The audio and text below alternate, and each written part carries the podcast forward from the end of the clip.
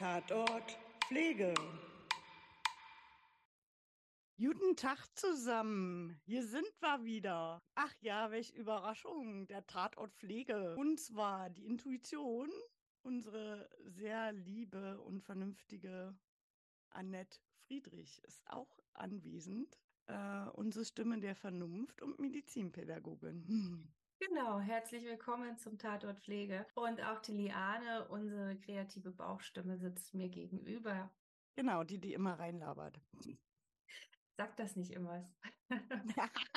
okay. Lieber, lieber schlechter machen, als man ist. Wenn man, dann kann man äh, die Erwartungen nur übertreffen. Weißt du? Ja, okay, okay. Ganz niedrig gestapelt. Okay, wir sprechen heute wieder über eigentlich ein favorisiertes Thema aus deinem Fachbereich, Liane.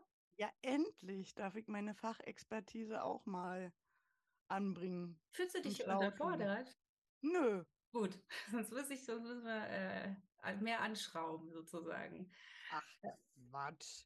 Aber ich meinte damit, ich habe ja jetzt auch mal ein Herzensthema und einen eigenen Fall mitgebracht, weil einen Fall aus deiner beruflichen Geschichte, Historie, Biografie, wie auch immer, haben wir ja schon besprochen.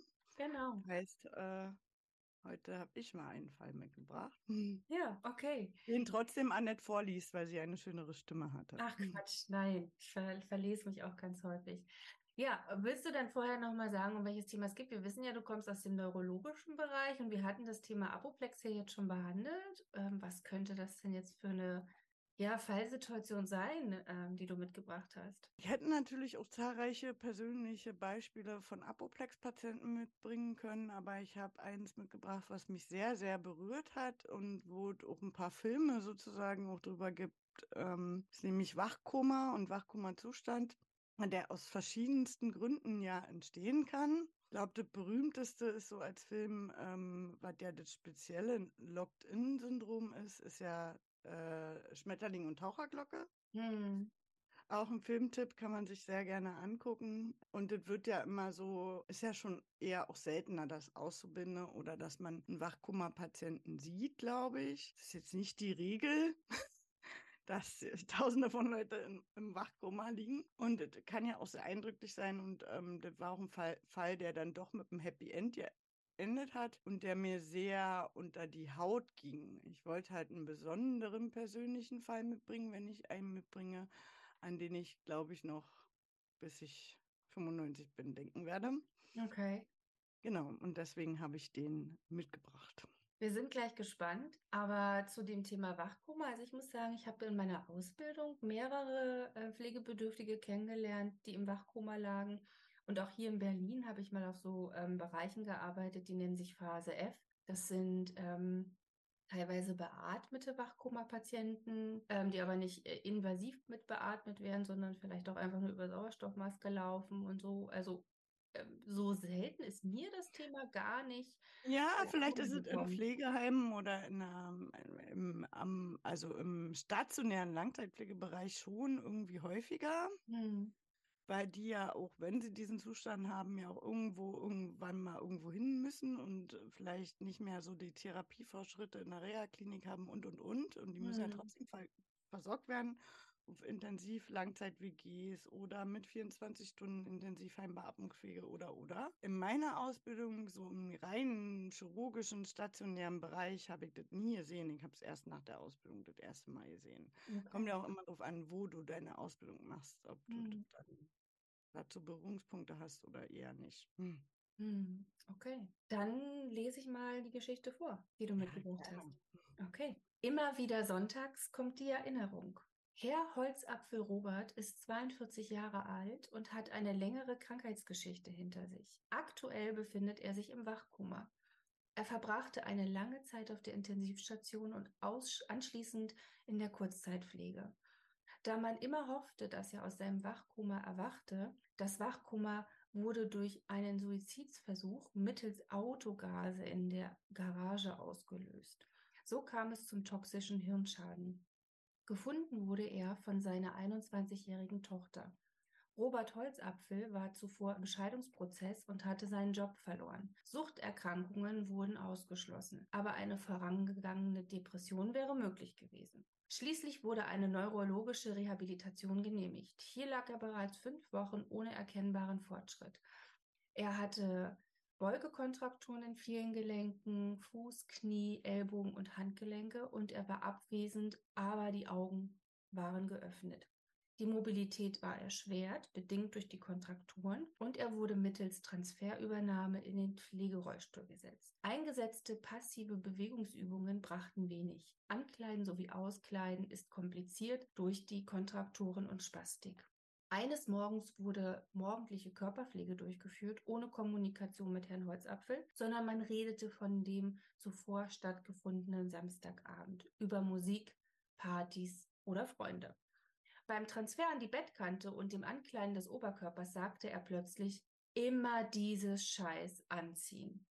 Der Schreck saß tief bei den Pflegekräften, denn er hatte noch nie geredet, geschweige denn reagiert auf irgendetwas. Herr Holzapfel rutschte dabei auch fast von der Bettkante auf den Boden, weil man das einfach nicht erwartet hat. Im Laufe des Tages verbreitete sich dieses Wunder über alle Beteiligten auf den Stationen. Gegen Nachmittag im Pflegerollstuhl redete er plötzlich wieder. Rede nicht immer so viel Blödsinn zu einer Pflegekraft, die gerade wieder mit einer Kollegin sprach und Witze machte.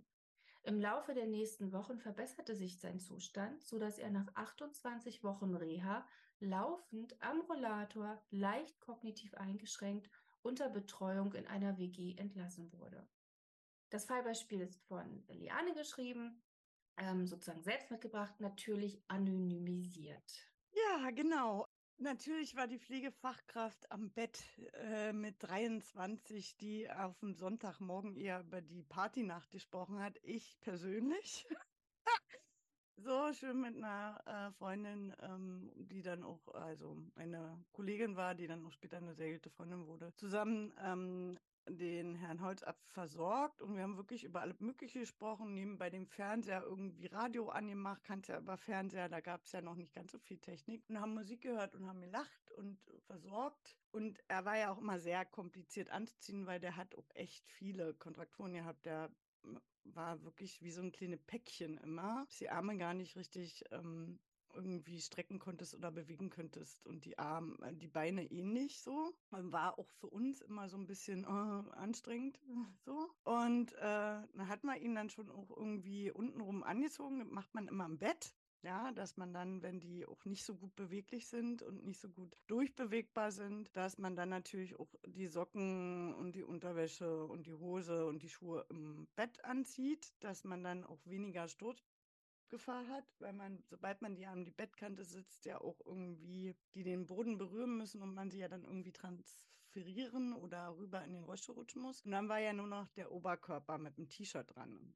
Bei Männern Gott sei Dank weitere T-Shirts, sodass du dann irgendwie extra L oder XL genommen hast, um das irgendwie angezogen zu bekommen. Ja, und äh, er starrte mich dann an und sagte auch immer, immer diese Scheiß anziehen. Und ich bin wirklich rücklinks, ich habe ihn losgelassen Gott sei Dank hat meine Kollegin ihn noch festgehalten. Er wäre uns wirklich fast vom Bett gerutscht. Die hatte ihn dann so von hinten, weil sie aufs halbe Bett drauf und hat ihn von hinten festgehalten und ich von der vorne probierte T-Shirt anzuziehen und habe auf meinem Podex gesessen. Der hat richtig, um meinen Podex hat richtig wehgetan, weil ich richtig vor Schreck so nach unten gefallen bin und habe den angestarrt und dachte, tippst doch jetzt nicht, es redet. ich war so also mein Herz hat auch sehr geklopft und dachte, okay, alles klar, das war sehr unprofessionell, dass man nicht mit dem Patienten spricht, so. Stichwort basale Stimulation, auf die wir ja vielleicht auch noch eingehen werden im Laufe der Folge. Und dann war das auch so, dass das echt alle haben dann plötzlich drüber geredet, weil wir ja auch gleich nach vorne, nachdem wir ihn dann angezogen hatten und in den Frühstücksraum gefahren haben, jedem erzählen musste, so dass dann auch die Oberärzte irgendwann auf Station kamen, um den anzugucken, weil er ja plötzlich auch den Kopf gedreht hat und so. Und alle so, wie, er ist jetzt wach. Ja, wir haben ihn wach bekommen, so nach dem Motto.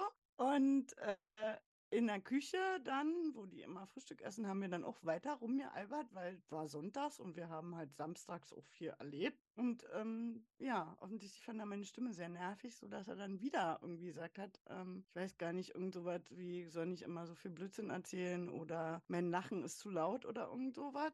So, und er hat dann mehrere Sätze gesagt und ich habe mich ähm, auch sehr beschämt gefühlt, dass er offensichtlich von mir genervt ist.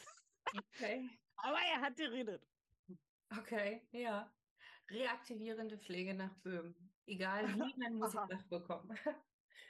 Ja, Okay. ist ja, ist ja total selten zum Thema Wachkoma, ne? Ja, Also ja. das, das passiert ja wirklich selten, wenn wirklich die Diagnose da ist, Wachkoma. Ja, nur noch einen hypoxischen äh, Hirnschaden gehabt, so, durch die Geschichte, die wir ja gehört haben. Ja. Am Anfang war auch ähm, seine Tochter gar nicht so oft zu Besuch und die Ex-Ehefrau gar nicht. Und erst als es ihm dann wirklich ja dadurch sukzessive besser ging, der ist ja wirklich dann auch nochmal, der war fast ein halbes Jahr bei uns, der ist ja ständig verlängert worden. Ich glaube, der war fünf oder sechs Wochen, als er das erste Mal überhaupt dann halt wach geworden ist und lag ja vorher dann auch ewig auf Intensivstation. Ich glaube, der lag da auch schon fünf Wochen und dann fünf Wochen in der Reha und dann war er schon am Organisieren, jetzt irgendwie eine Heimbeatmungs-WG oder irgendwas zu finden, weil man ja dachte, da passiert jetzt nichts mehr. Und er ist dann immer wieder verlängert worden, weil er sich immer wieder verbessert hat und der ist am Rollator laufend, noch mit Einschränkungen, weil er die Füße nicht gut abrollen konnte durch diesen Spitzfuß, den er sich ja schon auf der Intensiv geholt hatte. Und so, und dann hat man auch viel Botox gespritzt in seine Gelenke, um die Sehnen wieder ein bisschen zu weiten und so. Und das war auch so krass, dass er wirklich so relativ selbstständig, der hat auch noch, also der hat einen Betreuer bekommen, weil der hat natürlich durch diesen hypoxischen Hirnschaden ordentlich Intelligenz eingeboost. Also man hat ihn nicht mehr für geschäftsfähig erklärt. Und die Tochter hat auch wieder einen guten Kontakt aufgebaut, sodass sie ihn auch regelmäßig besucht hat. Und er ist trotzdem in irgendeine WG gegangen, aber halt eben nicht in eine Heimbeatmungs-WG. Hm. Okay, Wahnsinn. Also krasse Geschichte. Wir steigen da ja gleich nochmal tiefer ein. Wollen wir in der Analyse erst noch mal ein paar Fachbegriffe klären, wie wir das immer machen? Hm. Ja, macht, glaube ich, Sinn. Da sind ja so ein paar äh, Fachbegriffe auch dabei. Genau. Vielleicht einmal nochmal zum Koma. Also Koma ist die schwerste oder der schwerste Grad einer quantitativen Bewusstseinsstörung. Man unterscheidet hier qualitative Bewusstseinsstörung und quantitative. Und ähm, das ist halt quasi nochmal was anderes als die Bewusstlosigkeit oder die Ohnmacht, die man vielleicht auch so kennt, dass jemand mal kurzzeitig bewusstlos ist oder ohnmächtig. Und ähm, hier zeigt ein Mensch dann keine Ansprechbarkeit, keine Reaktion, keine ähm, Reaktion auf Außenreize oder Schmerzreize, hat aber noch Spontanatmung. In der Regel, man hat auch Koma-Patienten, die man dann beatmen muss, aber wo der Herz-Kreislauf noch stabil ist. Und ein Koma ist immer pathologisch, das heißt, es ist immer krankhaft, das hat immer eine Ursache, wenn jemand nicht mehr wach wird. Und das Wachkoma an sich nennt man auch apallisches Syndrom wo im engeren Sinne die Sinne nicht mehr richtig funktionieren, aber derjenige eigentlich irgendwie ja die Augen offen hat, so. Ähm, auch manchmal gibt es sogar so Wachkoma-Patienten, die die Augen immer offen hat. Da muss man auch gut Augenpflege machen und Augentropfen machen, weil die die Augen gar nicht zumachen. So irgendwie auch gefühlt mit offenen Augen schlafen.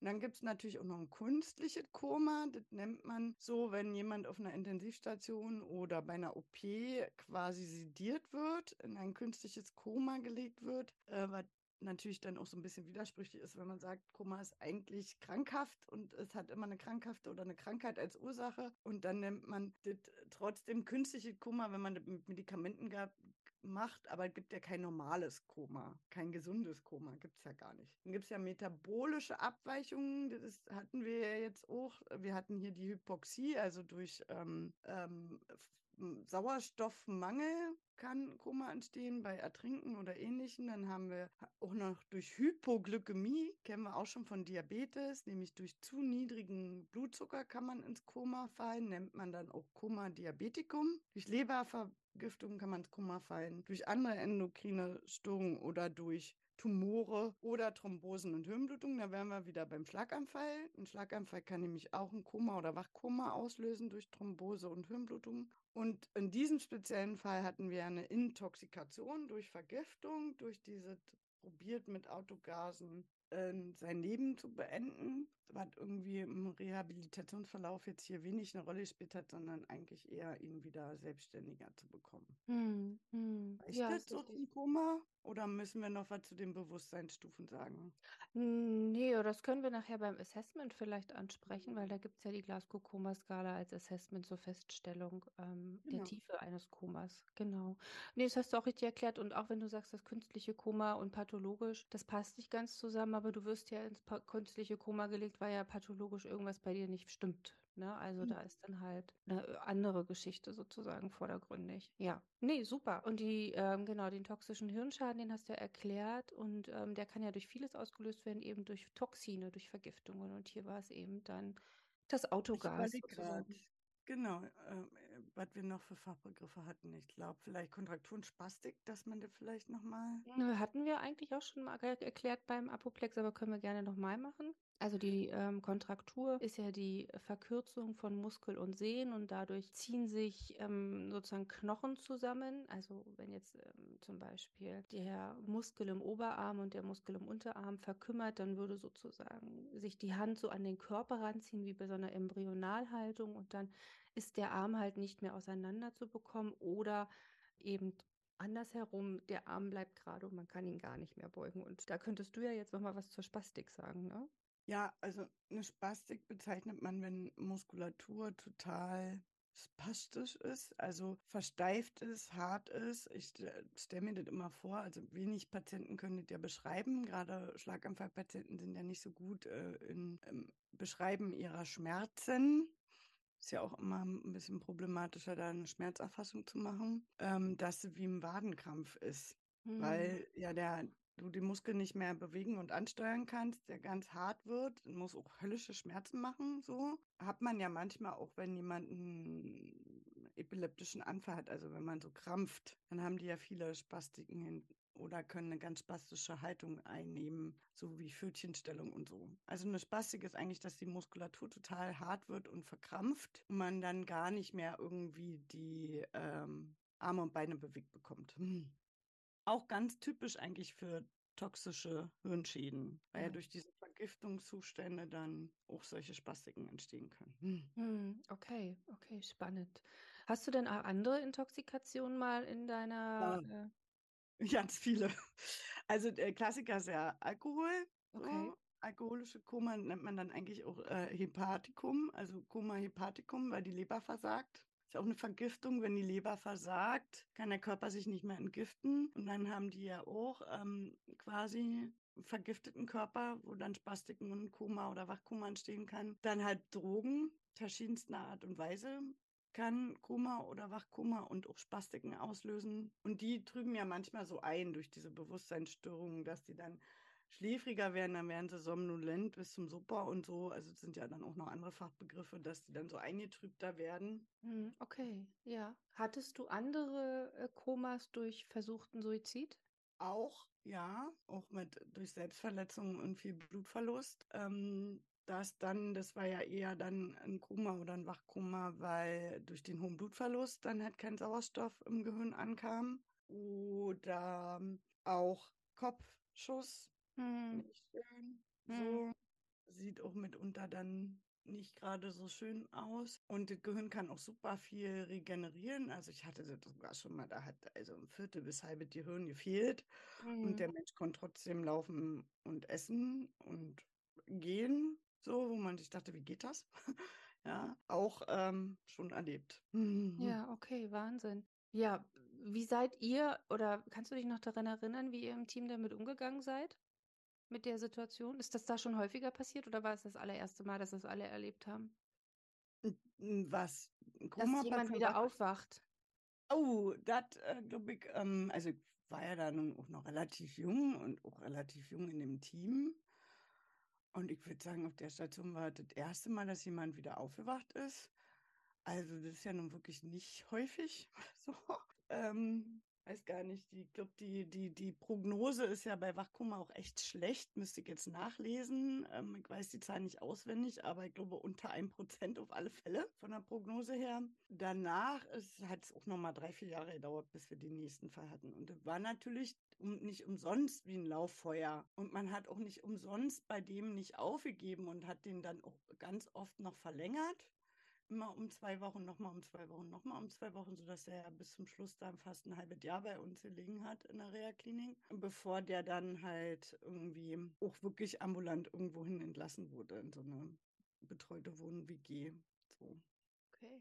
Okay, sehr schön. Gut, dann gehen wir in die Analyse und sind im Kompetenzbereich 1 da Genau. wären wir auf jeden Fall, was ich ja vorhin schon genannt hatte, bei den Assessments. Und ein ganz Genau. wichtiges Assessment zum Thema Koma ist die Glasgow-Koma-Skala. Die wird Mhm. vorwiegend, ich glaube, die haben wir auch schon mal angesprochen, als wir das Thema Genau. der Notruf hatten oder der Notfall. Ähm, die wird auf jeden Fall immer ganz häufig äh, bei, der, bei den Notfallsanitätern mit angewandt, Schrägstrich in der Notaufnahme wird geschaut, ähm, wo dann nach unterschiedlichen Gesichtspunkten wie ähm, kann derjenige sprechen? Reagiert derjenige auf Lichtreize? Reagiert derjenige auf Schmerz? Unterschiedlich bepunktet wird.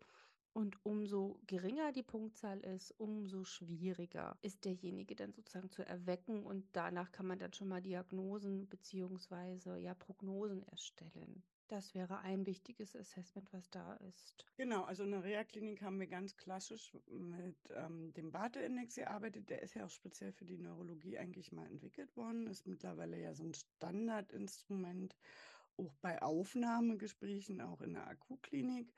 Da guckt man ja, wie mobil jemand ist, ob er mit seinen Ausscheidungen zurechtkommt oder eben nicht, wie sein Essen und Trinken ist und so weiter und so fort. Und vergibt er dann Punkte, kann sogar Minuspunkte vergeben, wenn jemand nicht orientiert ist oder nicht ansprechbar ist oder Überwachung braucht, kann man Minuspunkte geben.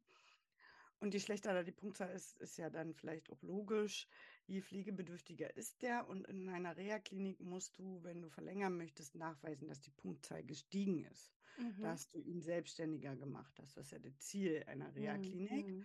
So. Und dass wir da auch oft viel mit ähm, Barte-Index gearbeitet haben und die Patienten wurden ja auch einklassifiziert in C Gruppenpatienten und B-Gruppenpatienten so. Und B heißt sehr, sehr pflegebedürftig äh, von der Klasse. C ist so teilweise pflegebedürftig. Ähm, und da ist, war er auf alle Fälle ähm, ein Kandidat, der sehr, sehr viel Pflege gebraucht hat. Mhm. Der Bart-Index wurde kontinuierlich immer gemacht bei den Patienten. Hm. Ich denke mal, die Braden-Skala, die Kubitus-Prophylaxe und Kontrakturenskala, da gibt es ja unterschiedliche hausinterne, wird auch täglich gemacht. Jetzt habe ich mal Genau. eine Frage, oder nicht täglich, sondern regelmäßig, ähm, mit dem Essen. Also gerade zum Thema Wachkoma. Ich kenne ja Wachkoma-Patienten, die können wirklich essen. Da stehst du davor und reißt den Löffel an, dann geht der Mund auf und fertig. Dysphagie muss natürlich beachtet werden und Aspiration. Wie war das bei dem? Der hat gegessen, weil wir haben den ja immer angezogen und mobilisiert in den Pflegerollstuhl und der ist auch immer in, das hieß bei uns die Schlucktherapie. Mhm. Also so eine Küche, wo Patienten, die alle ja auch Schluckstörungen hatten, ähm, zusammen an den Tisch gesetzt wurden. Unter anderem ja auch, weil Schlaganfallpatienten durchaus lernen durch Vormachen. Sie sehen dann halt einen anderen Patienten, der dem mit ähnlich geht, der ähnlich ähnlich aussieht vom Störungsmuster und der dann plötzlich auf die Bämme, die Stulle schmieren kann und der auch trinken kann. Und da machen die ja auch mitunter nach. Also noch so ein Grund, und dass sie auch nicht vereinsamen äh, die haben ja oft Einzelzimmer da auch gehabt und dass man halt auch gemeinsam Schlucktraining da machen kann. Und der, da wurde aber Essen angereicht. Durch diese Spastiken und Kontrakturen konnte er seine Arme ja gar nicht selber bewegen. Zum Schluss schon. Der hat geschluckt und der hat gegessen. Also man hat zwischendrin, der hat noch eine PG gehabt, so als, als Reserve, dass man, die hat man ihm, glaube ich, bis zum Schluss auch gar nicht gezogen gehabt. Nee, der ist mitgegangen. Ja. Vielleicht genau. zur Flüssigkeitsangleichung, weil es ist ja schon schwer, Genau. auf zwei Liter, drei Liter Flüssigkeit zu kommen, wenn man. Stimmt, der ähm, hat äh, nachts immer, wenn er ins Bett gelegt wurde, der hat ja auch einen Katheter gehabt, hm, Dauerkatheter, ähm, weil den, also war super schwer. Zum Schluss konnte er, der ist ja dann gezogen worden, weil er konnte ja dann auch am Rollator laufen und alleine auf Toilette gehen. Das hat er dann hingekriegt. Aber der ist ja super schwer zu mobilisieren gewesen. Hätte ja gar kein Toilettentraining, hätte ja selber den Rücken kaputt gemacht, weil seine Gelenke Ja, halt einfach ja. nicht durchbewegbar waren. Also hat er einen Katheter gehabt, weil auch die Gefahr dann zusätzlich der Haut, wenn der eh schon nicht gut liegt und nicht gut auch Mhm. zu mobilisieren ist und auch nicht gut zu lagern ist durch die Kontrakturen, war dann der Katheter schon eher eine bessere Lösung. Und der hat aber zur Nacht wirklich immer Wasser bekommen. Ja, meistens ist das ja so, weil du Mhm. schaffst es ja nicht bei Dysphagie-Patienten. Ähm, die müssen ja auch die Flüssigkeit essen. Das schaffst du ja gar nicht. Da bist du ja kontinuierlich nur am Löffel anreichen, um auf zwei, drei Liter zu kommen. Und dann macht das schon Sinn. Aber ich würde Genau. auch denken, der war trotzdem Ja. mangelernährt. Also er war schon sehr dünn, auch bis zum Ende. Ja, So. okay.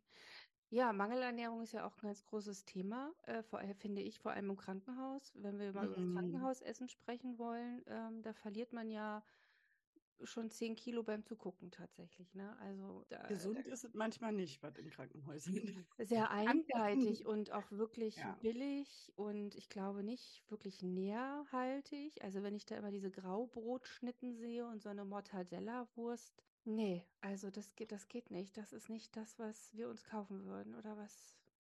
Ja, da müssen, da muss nochmal dringend drüber diskutiert werden, wie Ernährung im Krankenhaus aussieht. Aber das ist heute nicht der richtige Zeitpunkt. Aber deshalb glaube ich auf jeden Fall, Mangelernährung ist ein gutes Stichpunkt, vor allem wenn man lange im, im Krankenhaus liegt. Wollen wir mal in die Pflegediagnosen gehen, die er vielleicht alle so hatte? Ja, Also ja, klar. definitiv Mhm. hatte er nicht nur Kontrakturgefahr, sondern er hatte ja Kontrakturen. So. Ja. Also ist das schon mal definitiv eine Diagnose. Er hatte Kontrakturen, er hatte Spastiken, er hatte ein Interaktivitätssyndrom, er hatte ein Wachkoma, ist ja auch eine, nicht nur eine ärztliche, sondern auch eine pflegerische Diagnose, die wir stellen, weil, und er hatte eine ähm, Probleme beim Schlucken, keine direkte Dysphagie, sondern er hatte äh, Verschluckungsgefahr. Du musstest ihn Mhm. ja wirklich immer im Okay. Rollstuhl haben, um Essen anreichen zu können. Hier mit Halbhoden. Oberkörper hat nicht funktioniert, sondern er musste schon gerade sitzen in dem Zustand, als er noch im Wachkoma war. Also ab dem Moment, wo er das erste Mal gesprochen hat, ging es wirklich super schnell. Also Hm. Von Dienst zu Dienst und wenn du mal zwei Tage nicht da warst und dann hast du, kamst du wieder und hast gefragt, wie geht's Herrn Holzapfel, war das echt krass, wo du dachtest, äh, ist ja wie, wie beim Kind, was plötzlich anfängt zu laufen und dann funktioniert das alles von automatisch und wird immer besser und schneller und du denkst dir so, wo ist die Zeit hin, wie geht das, warum geht das so schnell?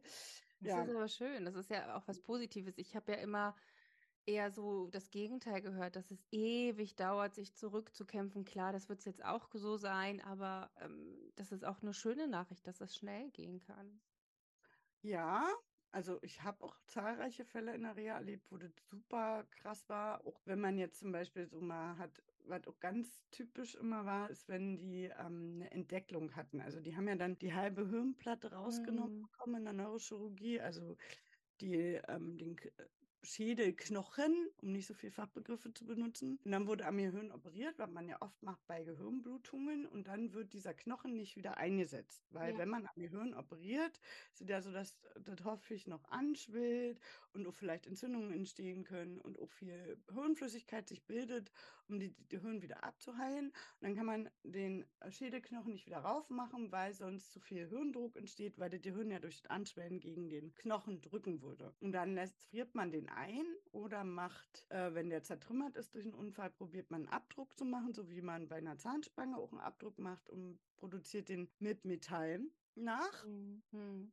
Und wenn der aber eingefroren wird, der Originalknochen, dann wird der ja später wieder reingesetzt. Und die waren in den, dann kamen die ja mal in die Reha-Klinik für drei Monate und da waren die völlig durch so. Gehirn wird, schwillt ja dann erstmal an, dann waren Hm, die äh, äh, teilweise im Wachkoma oder im Delir. Und äh, wenn die dann wieder in die Klinik gingen, um den Deckel wieder reinzubekommen, kamen die wieder und du dachtest, ach, oh Wunder. Plötzlich weiß man wieder, wer man ist und weiß wieder, wie alles Mögliche funktioniert. Und der Reha-Fortschritt ging dann erst richtig los. Also Okay, krass. war auch immer mega faszinierend, dass erst mit der Wiedereinsetzen dieses Knochenstückes Ja, erst dann ist man wieder ging. komplett wahrscheinlich. Ja, wahrscheinlich, keine Ahnung. Also war ganz oft so. Oh, Ähm, wow, aber auch okay. genug Fälle gehabt, wo man nicht viel erreichen konnte. Also Hm. wenn ich jetzt schätzen würde, würde ich immer sagen, so ganz wenige bei den Schlaganfallpatienten hast du so Mühschritte, so vielleicht 5% mehr Selbstständigkeit hinbekommen, was dann schon viel war. Und dann waren so auch naja, ich würde es einteilen, so vom Bauchgefühl waren es so 30 Prozent, die keine Fortschritte gemacht haben. Dann waren nochmal 30 Prozent, wo du wenige Fortschritte hingekriegt hast. Und der Rest waren schon dann so die 40 Prozent, wo du dachtest, die hast du richtig gut hinbekommen. Wow. okay. Ist doch aber auch gut. Eine gute Quote. Wie war es denn bei ihm? Hatte er, als er widersprechen konnte oder später auch, weil du sagtest ja, es geht schnell, hatte er eine intrinsische Motivation? War da irgendwas, was ihn gedrängt hat? Ja, Warum hat ähm, das so geklappt? Als er ja wieder wach geworden ist, war ja auch das Verhältnis zur Familie ein bisschen besser wieder. Die waren vielleicht vorher auch mit der Gesamtsituation und allem auch überfordert und er hatte ja auch eine schlechte Prognose. Und da wurde denen, glaube ich, auch gesagt, ist ja diese selbsterfüllende Prophezeiung, wenn Mediziner oder Medizinerin vielleicht da auch äh, manchmal bei sowas gnadenlos ehrlich sind und dann haben die sich ja auch abgekapselt. Also die ersten fünf Wochen war nicht einer zu Besuch. Nicht einer. Und ich glaube, das hat viel intrinsische Motivation ausgemacht, dass dann wieder Besuch kam und er auch seine Konflikte irgendwie dann nicht ausleben müsste. Da gab es ja einen Konflikt, warum er das vielleicht auch gemacht hat, was er gemacht hat. Und der wurde ihm ja scheinbar, ohne dass darüber gesprochen wurde, verziehen, weil er krank Mhm. war. Soweit ich weiß auch, ähm, war da zwar auch eine Psychologin, die hat aber nur mit dem Einzelnen gesprochen, aber nicht mit dem Familienkonflikt oder mit dem Sohn. Und das hat auch äh, ihm wahnsinnig viel bedeutet. Und er hat auch immer täglich gefragt, wann sein Sohn wiederkommt. Also ich glaube, das war so ein, Die Tochter, intrinsische oder? Äh, Tochter, Entschuldigung. Macht Genau, nichts, alles Tochter. gut. So viele Geschichten, wie wir hier haben. Okay.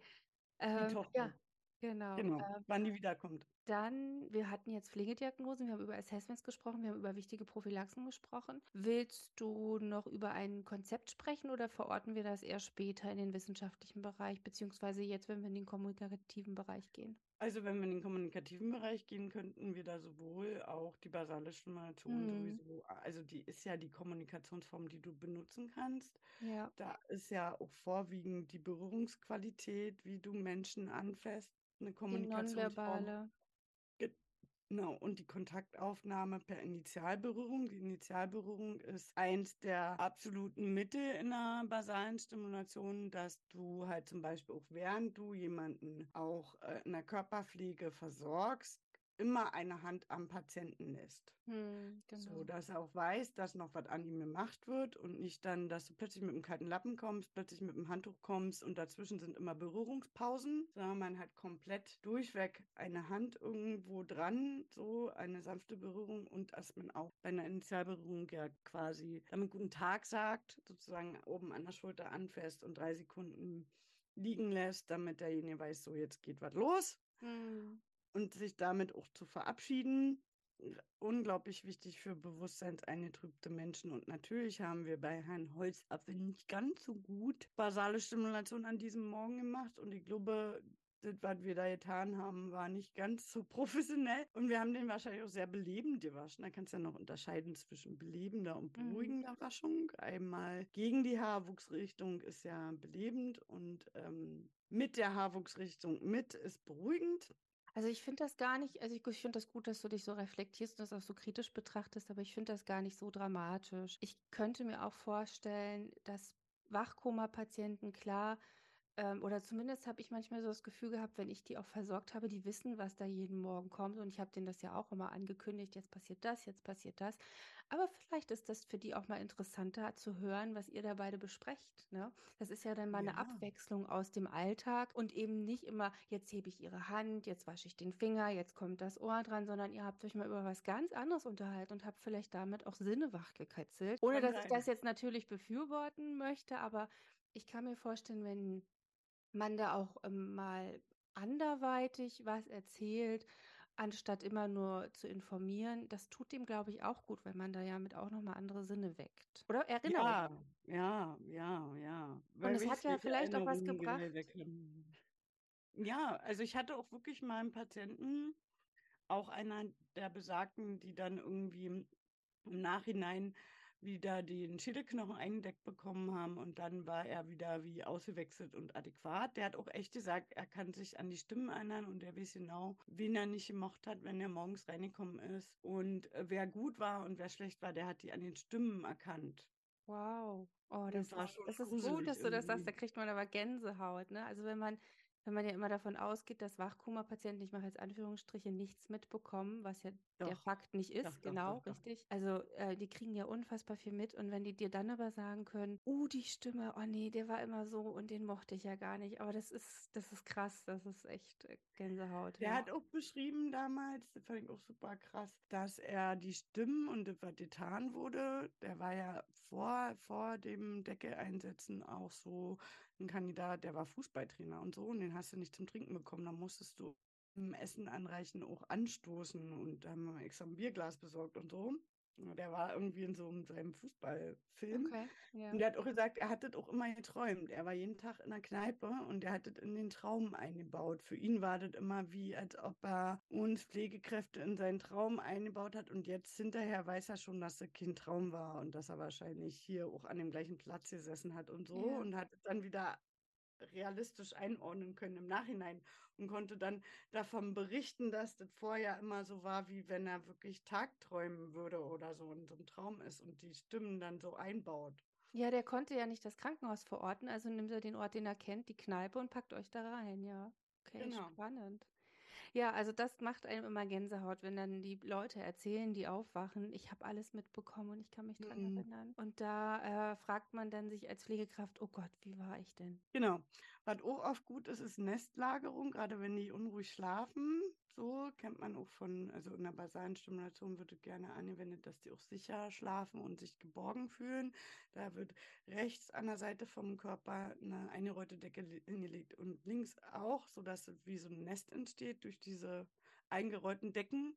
Oder das Nachmodellieren, dass man dass die ihren Körper spüren, auch beim Waschen mit zwei Handschuhen oder mit zwei Handtüchern, wirklich den ganzen Körper so jede einzelne Stelle so nachzumodellieren, dass die den Körper wahrnehmen. Auch ganz mhm. wichtig eigentlich auch für Schlaganfallpatienten, weil die ja ihre mhm. gelähmte Seite oder ihren Körper gar nicht mehr richtig wahrnehmen und die Körpermitte nicht mehr finden. Und man kann ja auch verschiedene andere Sinneswahrnehmungen machen. Basale Stimulation an sich ist ja eine für Menschen, die beeinträchtigt sind in ihrer Wahrnehmung, Kommunikation und Mobilität, alle Sinne anzuregen. Da hatten wir, glaube ich, bei Demenz auch mal Schnuseln erwähnt mhm, schon, genau. Demenzfolge. Und äh, das kann man auch machen mit Wachkummer oder Kummerpatienten. Und man soll eigentlich nicht mehr als zwei Sinne. Und das ist ja schon mhm. dann, wenn du jemanden wäscht und du taktil haptisch schon jemanden Reize zufügst durch Berührungen und dann noch auditiv durch die Stimmen und im Hintergrund lief noch nah, äh, Radio so und dann noch oral olfaktorisch, also durch Schmecken oder Riechen. Da sagt man ja dann auch immer gerade beim Essen anreichen, soll man ja keine Hintergrundmusik oder zu viel Gespräche, damit die sich auf den Schluckakt und das Schmecken, ob das hm. gut schmeckt oder nicht, konzentrieren sollen. So auf die ähm, auf das Schmecken und Riechen sozusagen konzentrieren sollen. Also man soll nicht so viele Reize auf einmal eigentlich stimulieren oder überreizen. Hm. hm. Jetzt hast du ja gesagt, riechen beim Waschen. Ähm, ich weiß natürlich, was man da machen kann, aber was, was bedeutet das denn jetzt riechen beim Waschen? Ja, man kann auch äh, zum Beispiel Duftöle ins Wasser machen. Was oft genommen wird, ist Pfefferminze zum Beispiel. Pfefferminze hat ja mehrere äh, Wirkungen, kann man auch gegen Fieber nehmen, weil es ein bisschen kühlende Wirkung hat, wenn man Pfefferminze ins Wasser macht oder Pfefferminztee ins Wasser macht. So oder Zitrone, die wirkt ja sehr aufweckend sozusagen, wenn man Zitrone riecht und so, dann oder an Zitrone denkt, dann läuft einem ja mm. vielleicht schon Wasser am Mund zusammen, weil man ans Saure denkt. Und visuell hätte er bei ihm vielleicht auch bedingt äh, funktioniert, weil er hat ja auch die Augen aufgehabt. So. Mhm, okay. Sicherlich hat er auch was gesehen, weil, aber Konnte er euch denn Feedback geben zu dem Koma? Also ob er was gemerkt hat oder gesehen hat oder sich was an was erinnert nee, hat? der, der hat leider gesagt, dass es für ihn wie so ein schwarzer Tunnel war und dass der dann immer von Tag zu Tag heller wurde, bis es so ein Milch ich war, wie so ein, dann war irgendwann grauer Nebel, dann hellgrauer Nebel und dann weiß ich noch sehr eindrücklich, weil ich auch ihm sehr spannend zugehört habe und dann hat er gesagt, irgendwann war es wie Milchglas, dass er so schemenhaft Menschen mhm. gesehen hat und auch gesehen hat, dass jemand lange oder kurze Haare hat und ob jemand weiblich oder männlich ist und dass er auch genau weiß, an diesem Tag, zack, er war wach. Und dass okay. er an diesem Tag plötzlich richtig sehen konnte, ohne wow. wow. mehr. Und dass der Rest alles so verschwommen ist, dass er das gar nicht richtig einordnen, zuordnen kann. Und dass diese Tunnel Syndrom war. Fand auch mega krass. Ja, krass. Wow, okay. Ähm, ja, kommunikativ. Ansonsten ist es ja wirklich sinnvoll, das, was du schon an dir selber kritisiert hast, was ihr nicht so gemacht habt, äh, jeden Schritt ankündigen, immer sagen, was man tut, was man macht. Ja, einfach aber auch natürlich versuchen, ein bisschen Smalltalk zu machen, ne? Oder Ja.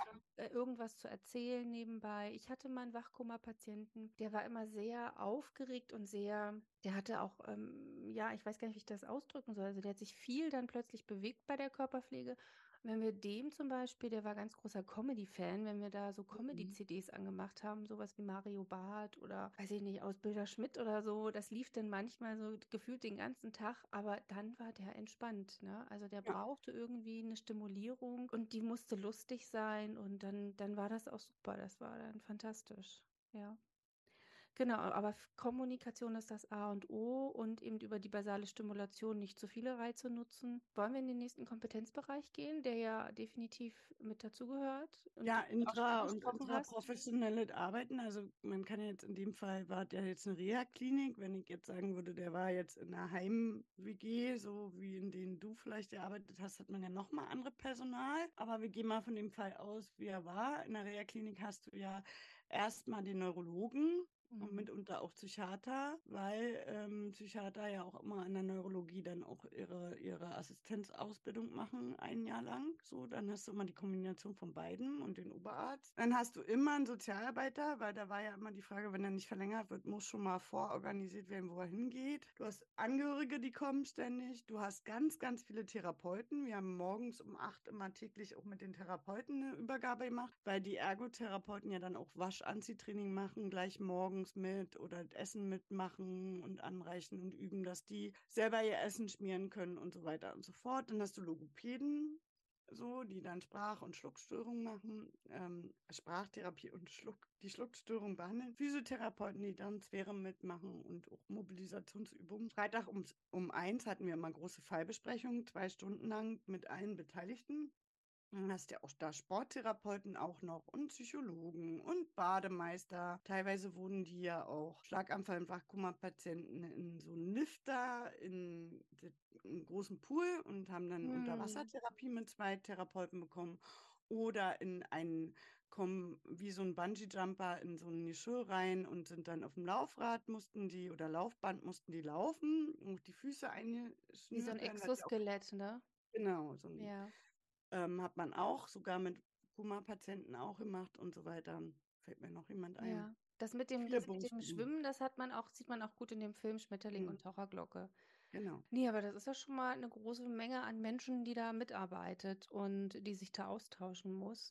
Ähm, Ja, auch viel Behandlungspflege, die du ja auch machst, ja. Wenn Ja. er eine PG hat, du musst immer die Ernährung und Flüssigkeit überwachen, du musst auch immer die Vitalzeichen messen, weil die Gefahr ja auch ziemlich hoch ist. Und du musst halt auch immer gucken, dass die Kinder die, die Kubitalgeschwüre und so weiter kriegen. So. Ja, Das ist ja. viel Behandlungspflege. Ja, auf jeden Fall. Ja. Wie viele Patienten hattet ihr auf der Station? Ich würde sagen 28. Ich probiere Okay. gerade den Flur durchzuzählen. Wir haben immer Bereiche gearbeitet. Wir haben Mhm. Bereichspflege gemacht. Wir haben uns Okay. immer in die eine Seite des Flures eingeteilt und die andere Seite. Und in der einen Seite lagen auch immer nicht so pflegebedürftige Patienten. Hat man in der Regel ohne einen Pflegehelfer oder eine Pflegeassistenz gearbeitet oder mit einem Schüler gearbeitet. Und auf der anderen Seite war man manchmal auch zu dritt, weil da mehr, die lagen dann halt auch dichter am Stationszimmer und dichter auch an der Küche. Und dadurch lagen da auch immer die schwereren Fälle, wo du ja auch schneller mal gucken musst oder so, weil die hast du mit Absicht immer dichter ans Stationszimmer gelegt. Und dadurch hast Mhm. du da auch immer mehr Leute dann im Frühdienst eingeteilt. Mhm. Aber Mhm. Bereichspflege war schön. Man hast auch wirklich mehrere Wochen die gleichen Patienten gehabt. So, dann wäre ja jetzt das Recht, das Recht, das Recht, was wir hier haben. Ja, Kompetenzbereich 4. Da hast du vorhin schon angesprochen, dass er einen Betreuer bekommen hat oder Betreuerin. Genau, genau. Ähm, ist das jemand aus der Familie geworden Nein, nein, nein. War ein gesetzlicher Betreuer, weil aus der Familie das keiner machen wollte. Man hat ja auch auf alle Fälle, der hat auch lange BTM bekommen durch die Schmerzen und Spastiken. Also man hat Betäubungsmittel gesetzt gehabt, Arzneimittel gesetzt, er hat auch normal Neuroleptika und ähnliches gekriegt. Gabapentin gegen die Nervenschmerzen und so. Patientensicherheit könnte man jetzt hier mal anbringen, haben wir ja noch Ja. gar nicht so angebracht als rechtlich relevant. Auch Aufklärungspflicht so, die man ja auch hat in der Pflege zu seinen Sachen. Ja, aber was mich trotzdem nochmal beim Betreuer interessieren würde, Hat er den dann bekommen, als er entlassen worden ist, oder wurde das schon in die Wege geleitet, als er bei euch lag? Weil auch wenn er bei euch liegt, müssen ja Entscheidungen eventuell getroffen werden. Weißt du das noch? Oh, ich glaube, den hat er schon gehabt, aber man hat ihn nicht aberkannt, weil er Ja, kognitive Einschränkungen hatte. genau. Weiterhin, Und Genau. auch schon von der Intensiv zu uns war ja klar, dass da auch niemand war, der sich gekümmert hat. Mhm. Ja, da ich weiß auch, dass wir am Anfang echt auch Sachen gesammelt haben überall und Mhm. jeder hat irgendwas mitgebracht, was wir dem überhaupt anziehen können. Okay, weil Und keine Sachen da ein paar, also bei Karl kamen ja Kinder zu Besuch so und dann kam Mhm. der ja auch mit irgendwie, der ist ja notfallmäßig irgendwie gefunden worden, kam dann ins Krankenhaus, da hat den schon keiner besucht, so, weil da ja auch ein Riesenkonflikt wohl vorher gewesen sein muss, so wie man dann immer nach und nach mitgekriegt hat. Dann kam der ja auch nur mit Krankenhauszeug so und dann heißt es ja Reha und in Rollstuhl und der braucht Hose und Jacke und T-Shirts. Dann haben wir zwischendrin auch ein paar Euros gesammelt, so dass jeder irgendwie zwei, drei Euro gegeben hat, dass wir dem paar T-Shirts bei Walmart oder weiß der Geier wo in XL kaufen können, dass wir dem was richtig anziehen. Weil das war uns in ja. der Reha-Klinik auch immer wichtig. Du kannst ja nicht jemanden mit einem OP-Hemd und einer Inkontinenzmaterial, äh, keine Ahnung, weiß ich wo hinschieben. Der hat ja nur eine Badehose gebraucht, wenn der Wassertherapie und alles braucht. Mhm. Das haben die dann alles Mhm. irgendwie besorgt von irgendwoher und auch E-Mails geschrieben äh, auf allen Stationen rund, dass man mal Männersachen deren der Größe bei uns vorbeibringen kann, wenn man noch was hat. Und so. Ja, Okay, krass, ja. Und der Betreuer, der hat sich da nicht gemeldet oder engagiert, weil es steht dem Den ja haben wir ja dann auch erst in den ersten Tagen irgendwie, hat unser Sozialdienst mit dem Kontakt aufgenommen und dann hieß es ja, irgendwann haben wir dann irgendwie, war das ja dann kompliziert, der geht ja dann nicht einkaufen oder fährt die besuchen, der hat dann gemeint, er kann Geld wohin überweisen.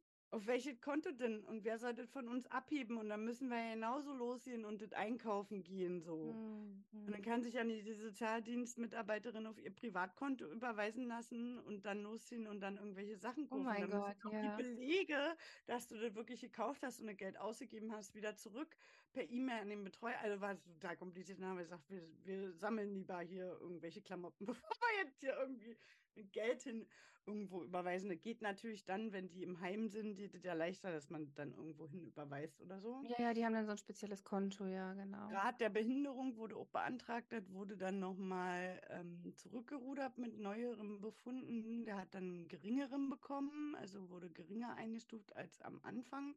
Und. Pflegebedürftigkeit? Ja, aber der hat ja dann zum Schluss nur noch äh, einen Einser, einen Pflegegrad 1 gehabt. Okay. Man Aber war das noch ein Pflegegrad oder war das die Pflegestufe? Bestimmt Pflegestufe noch. Das war noch. Pflegestufe damals, Ja, so, ja, aber ja. war gerade so die Eins und da gab es die Ja. Null ja auch noch nicht, weil er war schon relativ selbstständig und man musste ja dann trotzdem durch die kognitive Beeinträchtigung und so und hatte ja diesen Platz in der Heim-WG eh schon die ganze Zeit äh, irgendwie und dann hat man den auf einer jüngere Heim-WG, die selbstständig, aber waren mehrere WGs in dem Haus. So, und war ja auch da schon in die Wege geleitet und dann hat man die WG nochmal gewechselt, wo die Patienten alle jünger und selbstständiger waren. Auch noch, dass das alles wieder zurückgezogen wurde von den ursprünglichen Organisationen und dass man Sozialhilfe beantragen musste, weil sein Pflegegeld und all sowas hätte ja alles nicht gereicht und der war vorher wohl irgendwie selbstständig, um den Platz da zu bezahlen. Okay. Also war dann auch noch die ganzen Sozialhilfeleistungen und so weiter und Pflegeversicherungen und so Wahnsinn. Ja, relevant. da ist viel zu tun und deshalb ist das auch Mhm. gut, dass es da jemanden im Sozialarbeitsbereich gibt. Ich kenne das ja aus der Ja. stationären Pflege, wie viel Arbeit das ist ähm, und was man da alles machen Ja, muss. Klinik auch ganz typisch. Also die, die hatten zwei Sozialarbeiter für 28 Patienten, die haben nonstop auch zu tun Ja, gehabt, ja. mit zu gegangen, waren mit in den Besprechungen. Du musst eigentlich für jeden von denen irgendwas organisieren, weil in der Regel aus der Akutklinik nie was organisiert war. Ja, Ähm, und du hast ja dann auch mehrere Behörden. Du musst mit der Pflegekasse arbeiten, mit der Rentenkasse arbeiten, mit der Krankenkasse arbeiten. Also es sind ja dann drei verschiedene Bereiche, ja, mit denen du dann auch arbeiten musst. Also, und dann muss man sich mit den ganzen SGBs auskennen. Also aus welchem SGB beantrage ich jetzt irgendwas? Also Reha, Krankenhaus oder Pflegeheim. Das sind ja auch nochmal drei verschiedene Bücher. Also das ist kein Job, den ich machen wollen würde, tatsächlich. Da bin ich, äh, beruhigt, dass es andere Menschen gibt. Aber wir müssen es ja auch wissen, um Patienten dazu auch mal beraten zu können und dann zur richtigen Stelle schicken zu können. Das heißt ja nicht, dass wir diese Anträge ausfüllen können müssen und auch Ja. genau wissen müssen, wie viel Geld es für was gibt, aber wir müssen zumindest einen groben Überblick haben. Ja, So. aber den haben wir ja jetzt auch dargestellt, dass genau. wir den besitzen. Und genau, und das ist auch so wi wichtig und sinnvoll, ähm, eben darüber aufzuklären, weil der Genau. erste Gedanke ist ja immer Krankenkasse, aber nein, es spielen ja auch noch Rentenkasse oder auch Pflegekasse äh, nochmal eine andere Rolle und eventuell sogar auch Sozialamt, je nachdem, Ja. um was es geht. Also da sind viele Ansprechpartner da und die sollte man auch kennen als Pflegekraft. Mhm. Und ähm, dann sind wir schon im letzten Pflegewissenschaft. Wir haben ja auch eine Leitlinie zur Behandlung von Koma-Patienten und auch eine S1-Leitlinie zur Behandlung von Apoplex-Patienten. Wir haben den Expertenstandard vielleicht vorhin ganz kurz gestreift zur Ernährung von Patienten. Ja, Stichwort lange aber auch Mobilität und Sturz, Mobilität und Sturz. Genau. Dekubitus, Mundpflege. sämtliche Expertenstandards bei so einem Wachkoma-Patienten Ja. anwenden. Wir haben die Glasgow-Koma-Skala genannt als wissenschaftliches Assessment-Instrument, was ja sehr evidenzbasiert ist, diese Hm. Skala. Dann haben wir immer den Barte-Index genannt. Ja. Genau. Wir haben über basale Stimulation gesprochen als Konzept. Genau, als Konzept, als Ähm, Pflegekonzept. Auch Kinästhetik, wissenschaftlich. Genau, Kinästhetik ist ja schon auch Transfer. gelaufen als Folge. Das heißt, da wisst ihr Genau. auch eigentlich schon Bescheid. Und wenn nicht, hört mal gerne rein. Das ist ähm, Folge Nummer 9 gewesen, Thema Kinästhetik. Genau. Und ich denke, Bobat kann man auch zum bestimmten Teil Ja, machen. ja, ja. Ja, ja, ja. also gut mixen sozusagen. Ja, Immer. Die drei Konzepte kannst du in der Neurologie immer gut mi- mixen. ja, ja. Die haben ja auch Überschneidungspunkten in bestimmten Handlings sozusagen. Hm. Genau, richtig. Und ja, nach der Standardleitlinie werden ja auch dann wahrscheinlich ähm, Kommunikationsempfehlungen rausgegeben, aber die gibt es ja auch bei den Konzepten, die wir gerade genannt haben. Ja, also sind wir eigentlich schon durch mit dem Genau. Fall heute und der war unfassbar spannend. Ich finde ja, jeder Wachkoma-Patient, der aufwacht, das ist ja, steht ja auch immer ganz oft in den Zeitungen. Und ich finde das, ich finde das unfassbar spannend. Sowas. Das ist immer für mich Deswegen so er so, Filmniveau. so doll hängen geblieben und mir so sehr unter die Haut gegangen. Also wenn ich dann Hm, zurückdenke, kriege ich gleich wieder Gänsehaut, wie ich da gesessen ja, habe auf dem Fußboden und den angestarrt habe und mir dachte, oh Gott, warum redet es jetzt ja, plötzlich? ja. So, ähm, ich habe auch damals echt gedacht, ich habe was verkehrt gemacht. Eigentlich habe ich ihn ja wach bekommen. Egal. Diesmal, weil es war ja mein Fall, Soll ich zusammenfassen? äh, jetzt will ich dich ärgern, dass du mal zusammenfassen musst. Ja, kann ich gerne machen. So, ich weiß nur nicht, ob ich an alles denke. Vielleicht müsstest du mir bei den Ja, als ob Pflegediagnosen ich bei jeder Zusammenfassung immer an alles gedacht habe. Hallo? Ja, okay. Also wir haben ähm, beim Kompetenzbereich 1 haben wir Assessments erwähnt, wie die Glasgow-Koma-Skala, Bartel-Index, die Kubitus-Braden-Skala oder auch ähm, Kontrakturerfassungsinstrumente. Wir haben ähm, über die Anamnese so ein bisschen gesprochen des Patienten und ähm, wo auch so, so, so seine speziellen Faktoren liegen, also Essen, Trinken, Bewegen, also so ein paar ABEDLs, ATLs abgearbeitet und besprochen. Pflegediagnosen, Liane, was waren da seine Pflegediagnosen nochmal? Da bräuchte ich deine Unterstützung nochmal. Ähm, na, wir haben gesagt, er hat ein Inaktivitätssyndrom. Ja, Er war ja im Wachkoma und er hat Kontrakturen gehabt. ja. So, und er hat Spastiken gehabt. Ja, genau, als feste Diagnose dann aber auch schon, ne? Genau. Also als er hat genau. es schon gehabt und nicht Er als hätte jetzt auch einen potenziell. Dekubitus-Gefahr gehabt als Mhm. potenzielle. Hatte er nämlich. Er hatte gar keins. Das war sehr faszinierend, so, dass er nie Ja, oder auch Dekubitus kognitiv eingeschränkt wahrscheinlich wäre auch so eine Genau, Diagnose. Genau, okay. genau. Dann waren wir im Kompetenzbereich 2 mit der ähm, basalen Stimulation angelangt, weil da eben sehr viel Mhm. nonverbale Kommunikation verankert ist und Genau. Kommunikation ist ja der Schwerpunkt. Ansonsten gibt es so bestimmte Kommunikationsschwerpunkte, die man nutzen kann oder Konzepte, die man nutzen kann, wenn man mit Koma-Patienten, Wachkoma-Patienten spricht. Also äh, kontinuierliches Ansprechen und Informieren. Dann Tätigkeitsbegleitende Kommunikation. Korrekt. Genau, okay. Dann waren wir im Kompetenzbereich 3, wo du eigentlich jeden Mitarbeiter des Krankenhauses fast aufgezählt hast, weil ihr seid in der Reha-Klinik gewesen und eine Reha-Klinik ist meistens sehr, sehr gut aufgestellt, was äh, Interdisziplinarität bietet, also Psychiater, Neurologe, ähm, Facharzt, ähm, äh, Pflegehelfer, Ergotherapeuten, Logotherapeuten, Physiotherapeuten. Ich weiß es nicht, ob ihr sogar Sport- und Tanztherapeuten oder wir. Maltherapeuten hatten. Ich vermute wir es genau. Und eben auch die Azubis, die gehören ja auch noch mit dazu. Also ihr wart sozusagen ein breit gefächertes Team, wahrscheinlich auch noch Ernährungsberatung dabei. Genau. Ja, Diätassistenten hatten wir auch. Ja, ja, das ja. dachte ich mir schon fast. Und dann sind wir rüber in den Kompetenzbereich 4 gegangen, wo wir über den Betreuer gesprochen haben, der ja ein ganz großer Schwerpunkt bei dem Thema ist. Wenn man halt im Koma liegt, muss sich jemand um die Angelegenheiten des jemand, desjenigen kümmern. Und das könnte jetzt ähm, eben die Familie machen. Das war jetzt diesbezüglich nicht der Fall, sondern man hat dann einen Fremden genommen und der wurde Übrigens, der hatte keine Vorsorgevollmacht und keine Patientenverfügung. Ja, das haben ja viele nicht. Das er nicht. Und der war ja auch relativ jung eigentlich, fand ich.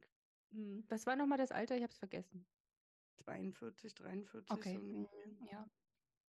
Ja, kann man nur empfehlen, das tatsächlich zu machen. Ja, also Betreuer ähm, war ein ganz großes Thema. BTM, also Betäubungsmittel, weil er Opioide bekommen hat. Dann Arzneimittelgesetz, Datenschutz, Dokumentation ähm, spielt natürlich wieder eine Rolle. Da sind wir verortet gewesen. Dann hatten wir noch über das SGB gesprochen, über, ähm, über die Krankenkasse, Pflegekasse, Rentenkasse, Sozialamt, je nachdem, wer wofür zuständig ist, dass es da halt ein ganz großes Feld ist und wir froh sind, dass wir die Sozialarbeiter haben, die ich gerade im interdisziplinären Team nicht erwähnt habe. Ähm, und der letzte Bereich, da sind wir im wissenschaftlichen Bereich gewesen, aber auch im ethischen Dilemma. Ethisches Dilemma, da hat sich Liane eben gefragt, war das richtig, was ich da tat? Oder bin ich, habe ich was Falsches gemacht? Ansonsten haben wir ähm, die ganz typischen neurologischen Konzepte angewandt, beziehungsweise ihr habt sie angewandt, basale Stimulation, Bobat und Kinästhetik. Und äh, Kinästhetik und Bobat habt ihr schon kennengelernt. Die haben wir schon besprochen in Folge 9 und in Folge 10 aufeinander aufbauend sinnvollerweise. Und ähm, wir haben die Assessments nochmal aufgezählt, vor allem die Glasgow-Koma-Skala, die hier eine große Rolle spielt. Wir haben jetzt nochmal Expertenstandard aufgezählt, wo auch fast alle einsetzbar sind, bis auf natürlich die Betreuung der Demenz und die physiologische Einleitung deiner Geburt, was ja auch ein Expertenstandard ist, der findet hier natürlich keine äh, Handhabe. Ja. Gott, du hast, äh, du hast nichts vergessen. Du hast okay. sehr umfassend zusammengefasst und sogar noch was hinzugefügt. Ja, wunderbar, sehr schön. Gut, das so soll es sein. Ja, dann sind wir jetzt am Ende dieser Folge und ähm, danke, dass du diesen Fall mitgebracht hast. Der ist, ähm, der geht wirklich unter die Haut. Ähm, das sind, das sind eh Diagnosen, die finde ich so grausam. Und ich habe ja auch lange auf dem Wachkoma-Bereich gearbeitet, mit Beatmung und ohne Beatmung. Und ähm, das ist für die Angehörigen super schwierig und traumatisch. Und ähm, das ist ein ganz sensibler, vulnerabler, also ähm, ganz empfindlicher Bereich, auf dem man arbeitet. Und ähm, man, man, man liest da Geschichten in den Akten, wo man denkt, oh mein Gott. Und wenn dann jemand aufwacht, wow, ja, das ist, ähm, das ist eine krasse Hausnummer tatsächlich. Ja. Nichtsdestotrotz steht es immer wieder in den Medien drin oder nimmt auch so viel Raum ein oder es gibt Filme darüber tatsächlich, ja. Oh, ich kann mir das auch ein bisschen, kann ich es mir auch vorstellen. So. Also ich möchte nie auf so einer Intensivstation liegen und dann nichts mehr mitkriegen und dann piept alles und irgendwie ist alles komisch und kalt und weiß ich nicht. Also hätte ich jetzt erstmal nicht so Bock drauf gerade. Aber ja, war auch so ein Herzensthema, das mal, diesen Fall mal mitzubringen, so, A, um meinen Fachbereich, in dem ich lange gearbeitet habe, auch mal ein bisschen intensiver darzustellen und weil der Fall halt auch wirklich so immer wieder von mir auch im Unterricht benutzt wurde, wenn es dann darum geht, redet bitte mit dem Patienten. Ja. ähm, genau. Du hast es am eigenen Leibe erlebt. Ja, genau. Man lernt am besten dadurch. Ja, ganz herzlichen Dank fürs Zuhören. Wir freuen uns über Bewertungen. Gerne fünf Sternchen. Ähm, ja, Leute, ne, setzt ein Zeichen auf die Glocke, abonniert uns, dass ihr informiert werdet, wenn eine neue Folge draußen ist. Gebt uns Feedback. Wir freuen uns darüber. Wir sind zu finden auf Facebook, TikTok und Instagram unter Tatort Pflege minus oder unterstrich Podcast, je nachdem, wo wir sind. Und ähm, bleibt uns treu. Genau. Empfehlt uns weiter, hört uns, meldet euch. Genau, wir freuen uns. Bis demnächst und seid gespannt, wenn ihr uns wirklich folgt, kriegt ihr auch mit, wann wir eine Sonderfolge machen. Ganz genau. Bis dann. Habt eine schöne Zeit. Ciao. Ciao.